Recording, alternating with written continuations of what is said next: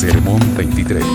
Sobre el sermón de nuestro Señor en la montaña. Tercer discurso. Mateo 5, 8 al 12. Bienaventurados los de limpio corazón, porque ellos verán a Dios. Bienaventurados los pacificadores, porque ellos serán llamados hijos de Dios. Bienaventurados los que padecen persecución por causa de la justicia, porque de ellos es el reino de los cielos. Bienaventurados sois cuando os vituperen y os persigan, y digan toda clase de mal contra vosotros, mintiendo. Gozaos y alegraos, porque vuestro galardón es grande en los cielos, porque así persiguieron a los profetas que fueron antes de vosotros. Qué cosas excelentes se dicen del amor a nuestro prójimo. Es el cumplimiento de la ley, y el fin del mandamiento. Sin esto, todo lo que tenemos, todo lo que hacemos, todo lo que sufrimos, de nada vale en la presencia de Dios. Pero se trata del amor a nuestro prójimo que nace del amor de Dios. De otra manera, por sí mismo, no vale nada. Importa,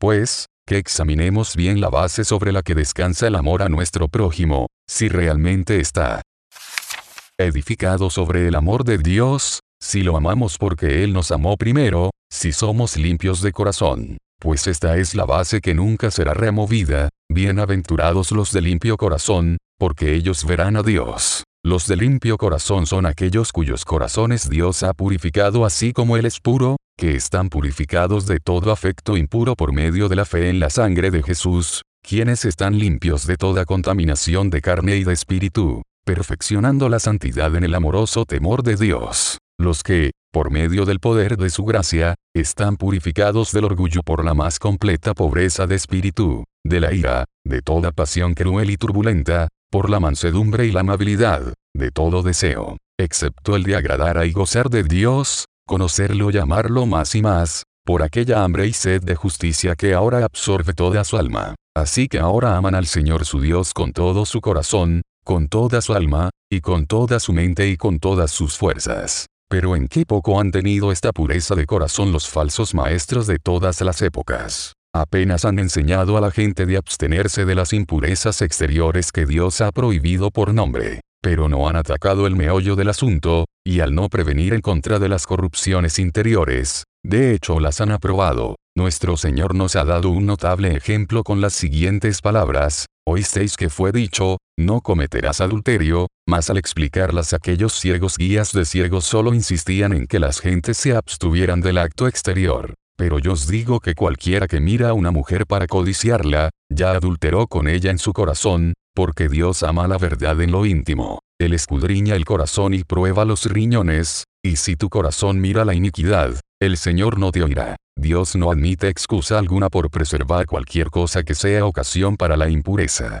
Por tanto, si tu ojo derecho te es ocasión de caer, sácalo, y échalo de ti, pues mejor te es que se pierda uno de tus miembros, y no que todo tu cuerpo sea echado al infierno. Si algunas personas tan queridas para ti como tu ojo derecho son ocasión de que ofendas a Dios, si despiertan en tu alma deseos impuros, no te demores, sepárate de ellas pronto. Y si tu mano derecha te es ocasión de caer, córtala, échala de ti, pues mejor te es que se pierda uno de tus miembros, y no que todo tu cuerpo sea echado al infierno. Si alguien que parece serte tan necesario como tu mano derecha es ocasión de pecado, de deseo impuro, aunque ello no pase más allá del corazón, ni se convierta en palabra o acción, decídete a una separación completa y final. Corta de un golpe esas relaciones, déjalas por Dios. Cualquier pérdida, sea de placeres, de riquezas o de amigos, es preferible a la pérdida de tu alma.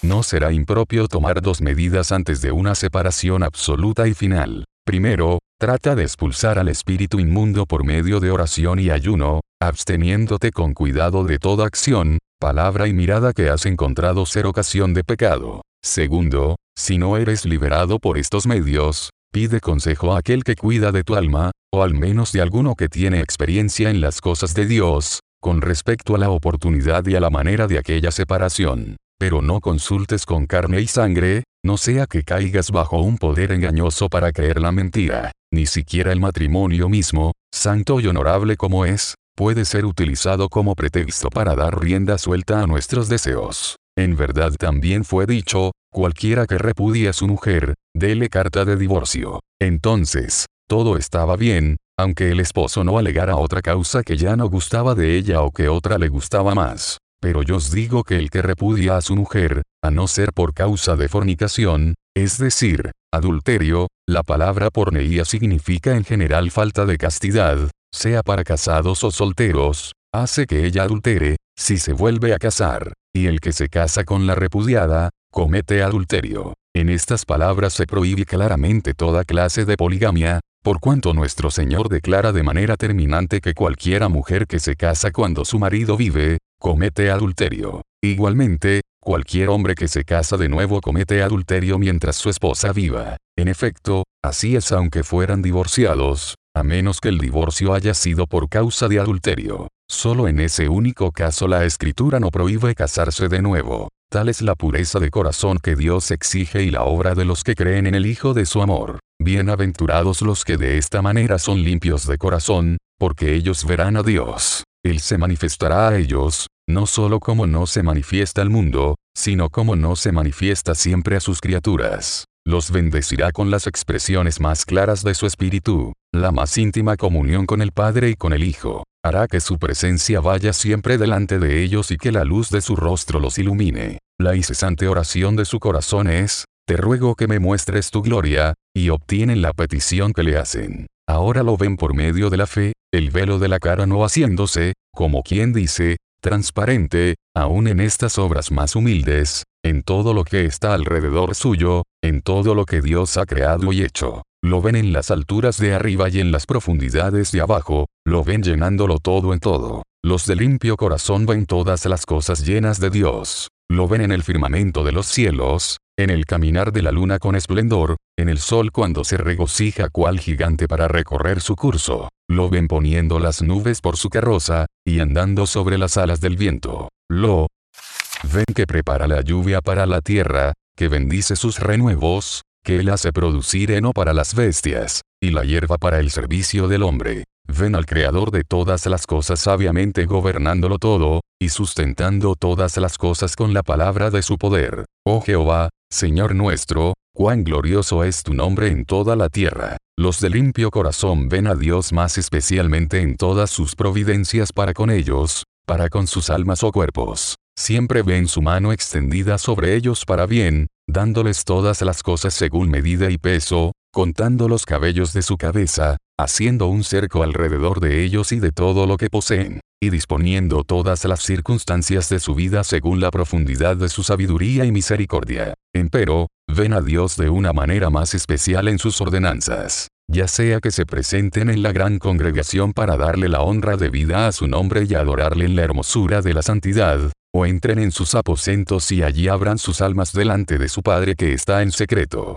sea que escudriñen los oráculos de Dios, sea que escuchen a los embajadores de Cristo que proclaman las buenas nuevas de salvación, sea que comiendo de aquel pan o bebiendo de aquella copa anuncien su muerte hasta que Él venga en las nubes del cielo. En todas estas sus ordenanzas encuentran una cercanía tal que no puede ser expresada. Lo ven, como quien dice, cara a cara, y hablan con él como habla cualquiera a su compañero, una adecuada preparación para aquellas mansiones de arriba donde lo verán tal como él es. Mas, cuán lejos estaban de ver a Dios los que habiendo oído que fue dicho a los antiguos, no perjurarás, sino cumplirás al Señor tus juramentos, lo interpretaban así, no perjurarás cuando jures por Jehová el Señor. Tú cumplirás estos juramentos ante el Señor, mas con respecto a otros juramentos, Él no los toma en cuenta. Así enseñaban los fariseos. No solo permitían toda clase de juramentos en la conversación ordinaria, sino que consideraban al perjurio como poca cosa,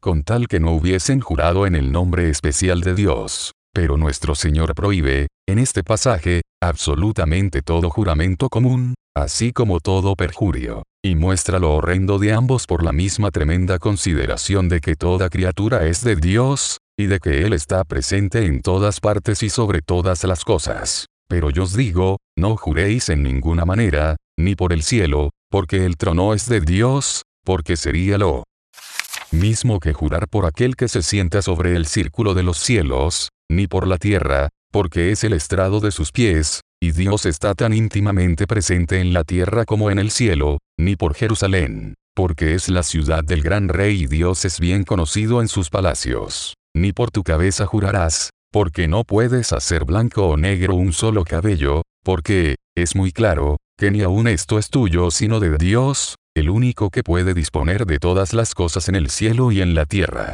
Pero vuestro hablar entre ustedes, sea conversación, sea discurso, sea, sí, sí, no, no, una austera afirmación o negación, porque lo que es más de esto, de mal procede, ecto ponero estin, es el maligno, procede del diablo y es una de las señales de sus hijos, que nuestro Señor no prohíbe jurar en juicio y verdad, cuando un magistrado nos requiere hacerlo, se desprende de, 1. La ocasión de esta parte de su discurso, el abuso que denunciaba era el juramento falso y el juramento superfluo, estando completamente fuera de cuestión el juramento delante de un magistrado. 2. Las mismas palabras con que expresa su conclusión general, pero sea vuestro hablar, o discurso, sí, sí, no, no. 3. Su propio ejemplo porque él mismo contestó bajo juramento cuando se lo exigió un magistrado. Cuando el sumo sacerdote le dijo, Te conjuro por el Dios viviente, que nos digas si eres tú el Cristo,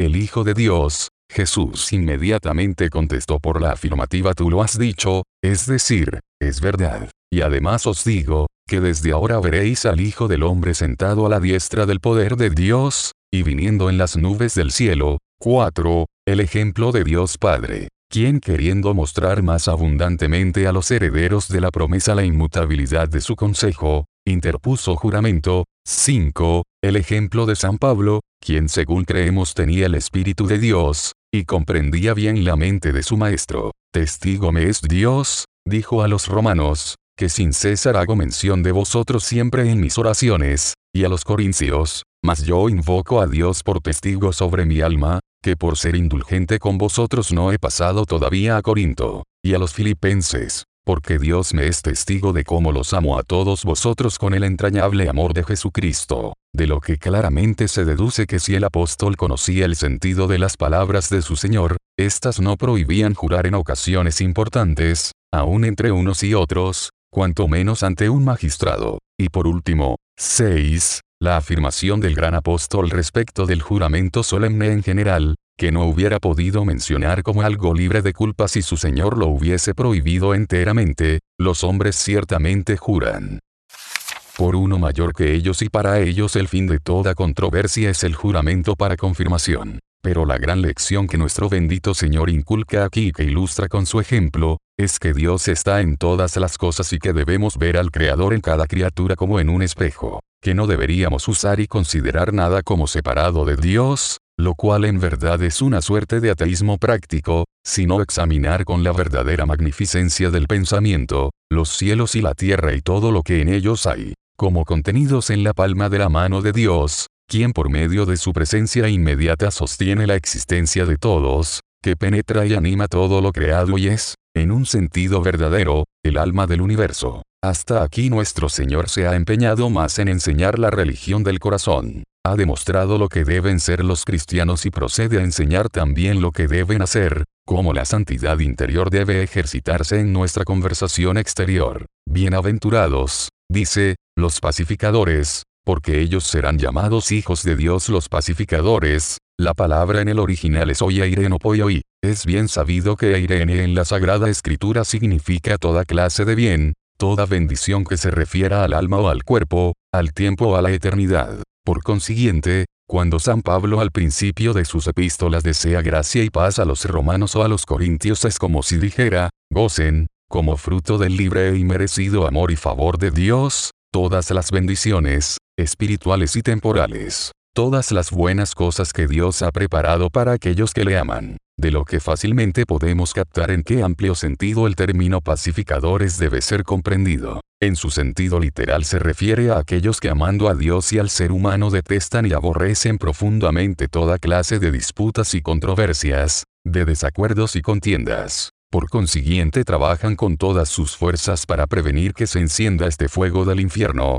o cuando sea encendido que no se esparza, o cuando estallado que no se extienda más se esfuerzan por calmar el espíritu pendenciero de las personas y si fuera posible reconciliar unos con otros. usan toda clase de artes honestas y empeñan todas sus fuerzas, todos los talentos que Dios les ha dado, tanto para preservar la paz donde la hay como para restaurarla donde no existe. El gozo de su corazón es promover, confirmar e incrementar la buena voluntad entre las personas y especialmente entre los hijos de Dios, por más que se diferencien en cosas de poca importancia, para que así como todos tienen un Señor, una fe, así como todos son llamados en una misma esperanza de su vocación, de la misma manera que todos puedan andar como es digno de la vocación con que fueron llamados, con toda humildad y mansedumbre, con paciencia, soportándose los unos a los otros en amor, solícitos en guardar la unidad del espíritu en el vínculo de la paz. Mas, en el pleno sentido de la palabra, los pacificadores son personas que donde se presenta la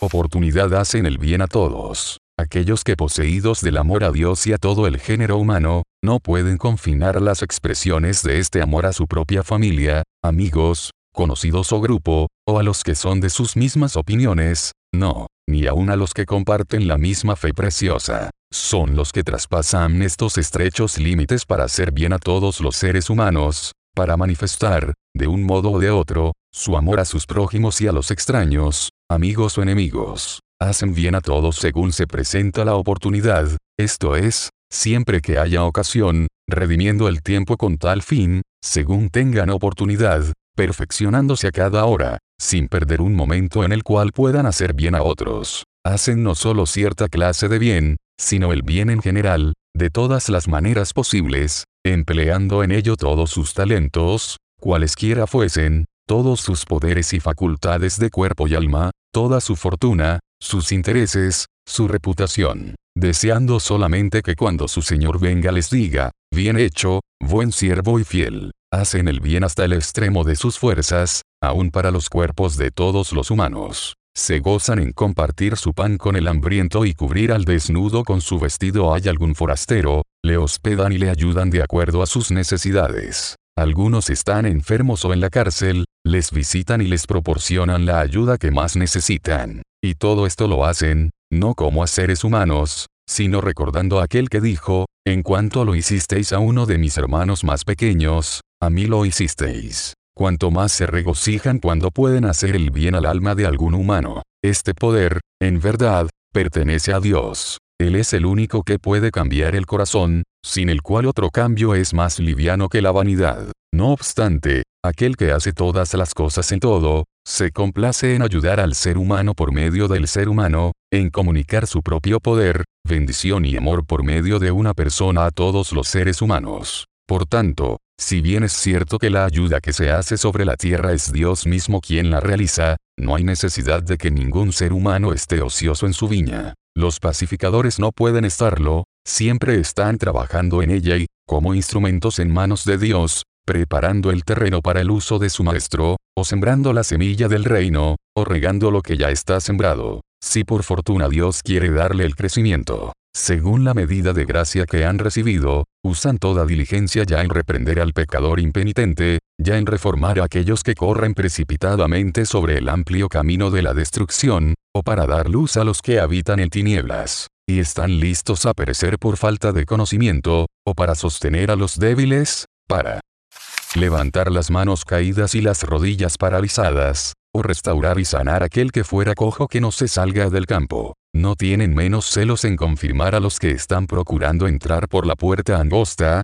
en fortalecer a los que están listos para poder correr con paciencia la carrera que tienen por delante, en edificar en su santísima fe a los que saben en quien han creído, exhortándolos a desarrollar el don de Dios que hay en ellos, aquel diario crecer en la gracia pues de esta manera les será otorgada amplia y generosa entrada en el reino eterno de nuestro Señor y Salvador Jesucristo. Bienaventurados son los que continuamente se ocupan así en las obras de fe y en las tareas de amor, porque ellos serán llamados, es decir, serán, un hebraísmo muy común, hijos de Dios, Dios les proveerá con el espíritu de adopción. Sin duda, lo derramará muy abundantemente en sus corazones. Los bendecirá con todas las bendiciones de sus hijos los reconocerá como hijos ante los ángeles y los seres humanos, y si hijos, también herederos, herederos de Dios y coherederos con Cristo. Uno podría imaginarse que una persona como la que acabamos de describir, tan llena de genuina humildad, tan sinceramente seria,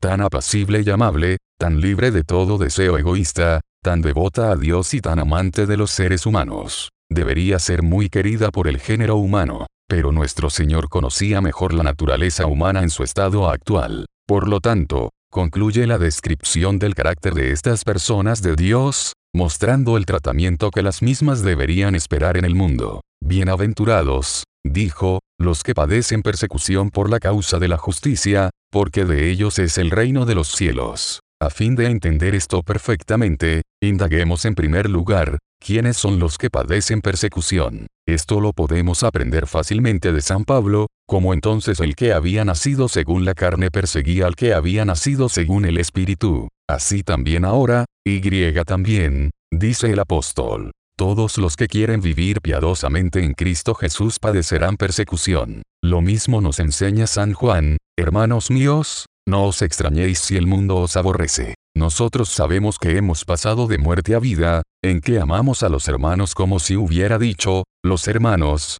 los cristianos, no pueden ser amados sino por aquellos que han pasado de muerte a vida, y más claramente por nuestro Señor, si el mundo os aborrece, sabed que a mí me ha aborrecido antes que a vosotros. Si fuerais del mundo, el mundo amaría lo suyo, pero porque no sois del mundo, por eso el mundo os aborrece. Acordaos de la palabra que yo os he dicho, el siervo no es mayor que su Señor. Si a mí me han perseguido, también a vosotros os perseguirán. De todos estos pasajes de la Escritura aparece de manera manifiesta quiénes son los perseguidos, a saber los justos, los que son nacidos del Espíritu, todos los que quieren vivir piadosamente en Cristo Jesús, los que han pasado de muerte a vida, los que no son del mundo, todos los que son mansos y humildes de corazón, los que claman por Dios, que tienen hambre de su semejanza, todos los que aman a Dios y a su prójimo, y por consiguiente hacen el bien a todas las personas según tengan la oportunidad.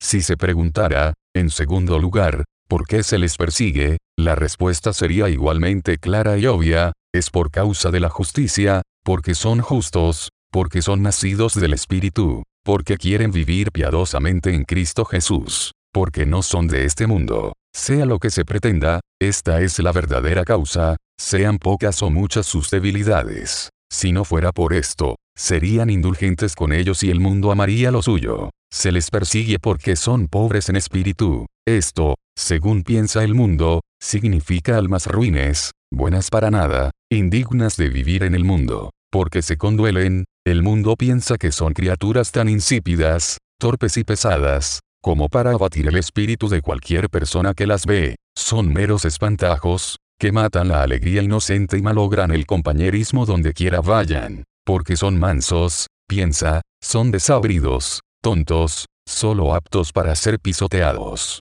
Porque tienen hambre y sed de justicia son un puñado de fanáticos entusiastas, abiertos a buscar lo que no saben, que insatisfechos con la religión nacional, se vuelven locos por el éxtasis y los sentimientos subjetivos. Porque son misericordiosos, amantes de todo, amantes de los inicuos y los desagradecidos, el mundo dice, son propiciadores de toda clase de maldad, más aún, tientan a la gente a cometer lo malo impunemente, seres humanos que, es de temerse, hasta tienen que buscar su propia religión, muy débiles en sus principios, porque son puros de corazón, son gente sin caridad que condena a todo el mundo excepto a los de su propia clase, miserables blasfemos que pretenden hacer de Dios un mentiroso, y vivir sin pecado. Sobre todo se les persigue porque son pacificadores, porque aprovechan de cuanta oportunidad se presenta para hacer bien a todos los seres humanos. Esta es la gran razón por la que han sido perseguidos en todas las épocas, y será así hasta la restauración de todas las cosas. Si preservaran, su religión les sería tolerable a ellos mismos. Pero lo que no se puede soportar es esta propagación de sus errores, esta contaminación de los demás. Causan tanto mal en el mundo que no deben ser tolerados más. Es verdad que estas personas hacen algunas cosas bastante buenas, como aliviar las necesidades de los pobres. Pero aún esto, lo hacen solo para ganar lo máximo para su grupo y, por consiguiente causar mayores perjuicios, Así piensan y hablan con toda sinceridad las gentes de este mundo. Mientras más prevalece el reino de Dios, mejor pueden los pacificadores propagar la humanidad, la mansedumbre y todas las otras virtudes divinas, pero, en el hablar de aquella gente, ocasionan mayor perjuicio. Por lo tanto, más se encolerizan contra ellos y los persiguen con mayor vehemencia. Preguntémonos, en tercer lugar, ¿quiénes son los que persiguen? San Pablo responde, el que es nacido de la carne, todo aquel que no es nacido del Espíritu, o al menos que no desea serlo.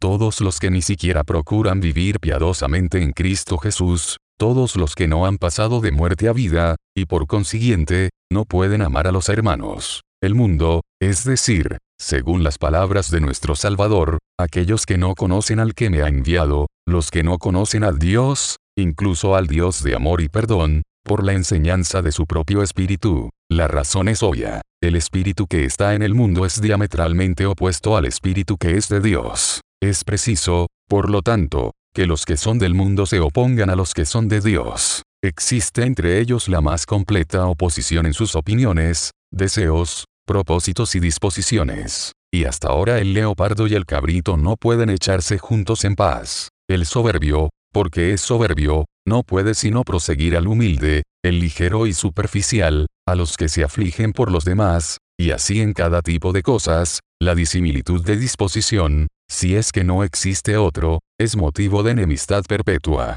En consecuencia, aunque esta fuera la única causa, todos los siervos del diablo perseguirán a los hijos de Dios. Si se pregunta, en cuarto lugar, ¿cómo los perseguirán? Puede contestarse en general, justo de la manera y en la medida en la que el sabio dispensador de todas las cosas lo vea más conveniente para su gloria, para el mejor crecimiento de sus hijos en la gracia, y para la extensión de su propio reino. No hay otra parte del gobierno divino del mundo que sea más admirable que esta. Su oído nunca se carga con las amenazas del perseguidor ni con las quejas de los perseguidos. Sus ojos están siempre abiertos y su mano extendida para gobernar las circunstancias más insignificantes. Su sabiduría infalible determina cuándo comenzará la tormenta, cuánto habrá de elevarse, qué dirección ha de seguir, cuándo y cómo habrá de aplacarse. Los incrédulos solo son su espada, un instrumento que él usa según le place y el cual, cuando los fines de su providencia se obtienen, se arroja al fuego. En épocas especiales, como cuando el cristianismo se estableció por primera vez y mientras echaba raíz en la tierra,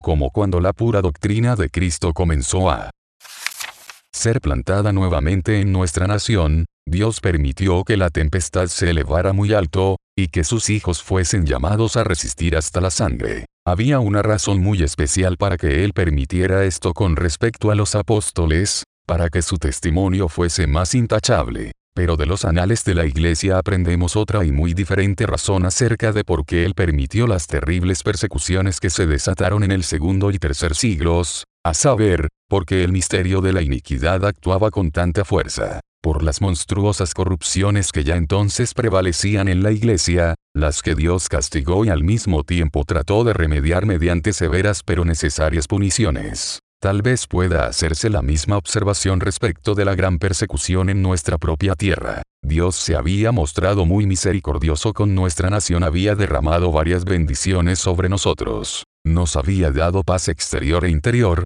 y un rey sabio y bueno más allá de su edad. Pero sobre todo había hecho que la luz pura de su evangelio se levantase y brillara entre nosotros. Pero qué recompensa tuvo, esperaba justicia, pero he aquí clamor. Un clamor de opresión e incorrección, de ambición e injusticia, de malicia, fraude y codicia. Sin duda, el clamor de aquellos que aún entonces expiraban en medio de las llamas, llegó a los oídos del Señor de los ejércitos. Fue entonces cuando Dios se levantó para sostener su causa contra aquellos que detenían la verdad con injusticia. Así pues, los dejó cautivos en manos de sus perseguidores, en un juicio mezclado con misericordia, una pena para castigar y al mismo tiempo una medicina para curar las graves reincidencias de su pueblo. Empero rara vez Dios tolera que la tempestad llegue al extremo de causar tortura, muerte, cadenas o prisión. Sus hijos frecuentemente son llamados a padecer persecuciones más leves, con frecuencia sufren el distanciamiento de parientes, la pérdida de los amigos más íntimos descubren la verdad de la palabra de su Señor,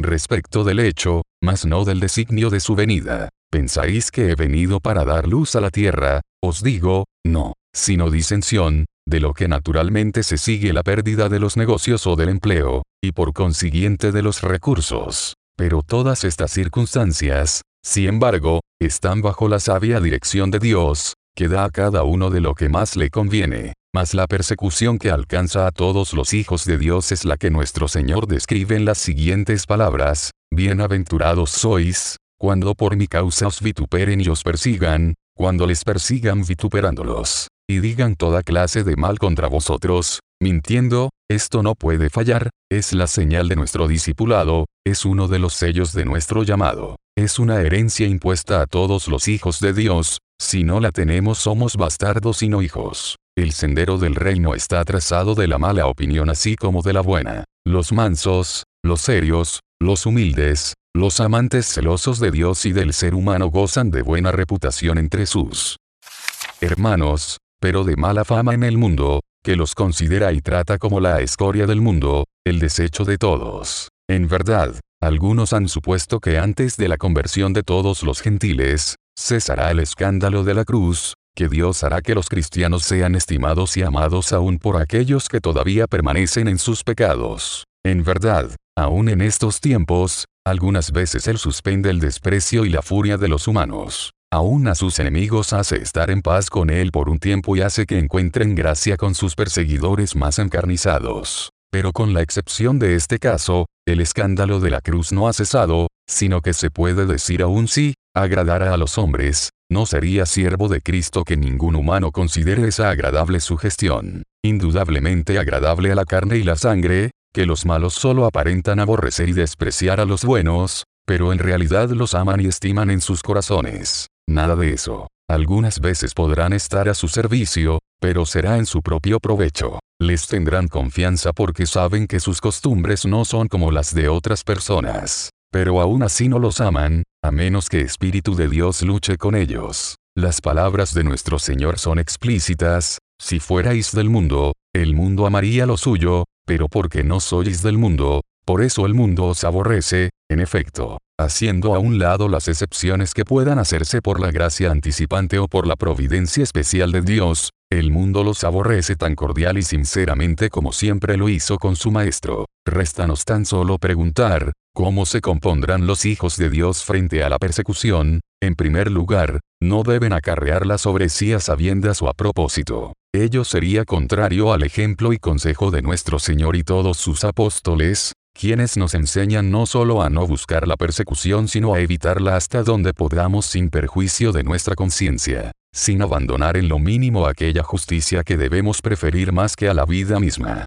Así lo expresa nuestro Señor explícitamente, cuando os persigan en esta ciudad, huid a la otra, el cual es verdaderamente, cuando puede llevarse a cabo, el modo más correcto de evitar la persecución. No obstante, no piensen que de alguna u otra forma podrán evitarla siempre. Si alguna vez esa vana imaginación se apodera de su corazón, ahuyentenla con aquella ferviente amonestación, Acordaos de la palabra que yo os he dicho, el siervo no es mayor que su Señor. Si a mí me han perseguido también a vosotros os perseguirán. Sed, pues, prudentes como serpientes y sencillos como palomas. Pero les protegerá esto de la persecución, no, a menos que tengan más sabiduría que su maestro o sean más inocentes que el Cordero de Dios. No deseen evitarla ni escapar de ella por completo, porque si lo hacen no serían de los suyos. Si escapan de la persecución escaparán de la bendición, la bendición de los que son perseguidos por causa de la justicia.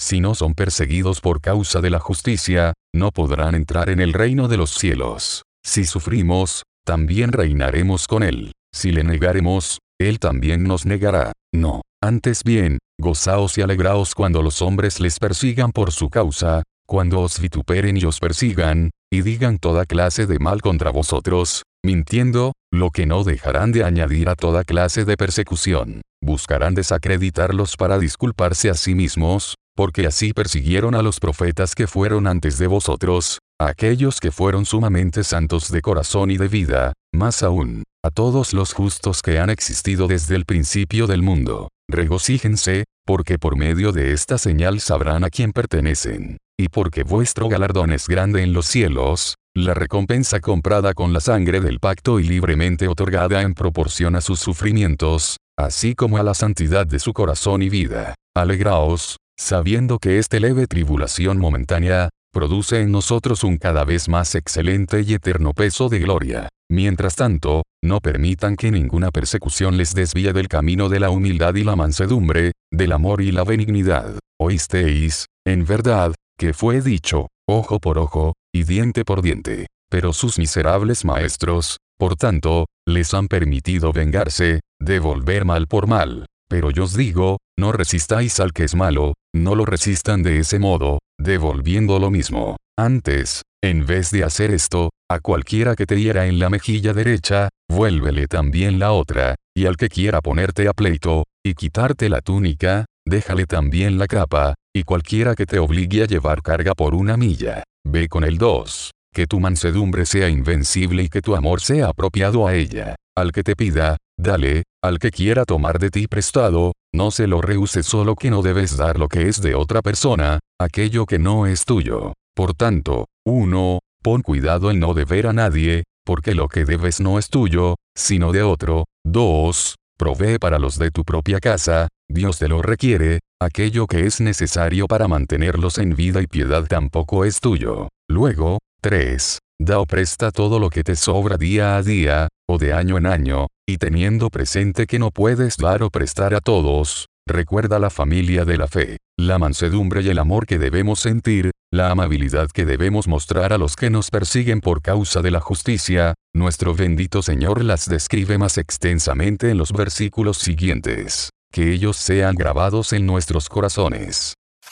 Oísteis que fue dicho, amarás a tu prójimo, y aborrecerás a tu enemigo. Dios, en verdad, había dicho solo la primera parte, amarás a tu prójimo, los hijos del diablo añadieron la segunda, y aborrecerás a tu enemigo. Pero yo os digo, uno, amad a vuestros enemigos. Procuren tener buena voluntad hacia aquellos que son más implacables de espíritu contra ustedes, hacia aquellos que desean toda clase de males. 2. Bendecid a los que os maldicen. ¿Hay alguno cuya amargura de espíritu prorrumpe en palabras amargas? que constantemente les maldice y reprocha en su presencia, y dice toda clase de mal contra ustedes cuando están ausentes, cuanto más sea así, tanto más le bendecirán ustedes. Al hablar con ellos usen un lenguaje apacible y suave. Corríjanlos dándoles una buena lección, enseñándoles cómo deberían haber hablado y al hablar de ellos digan todo el bien que puedan sin violar las reglas de verdad y justicia. 3. Haced bien a los que os aborrecen,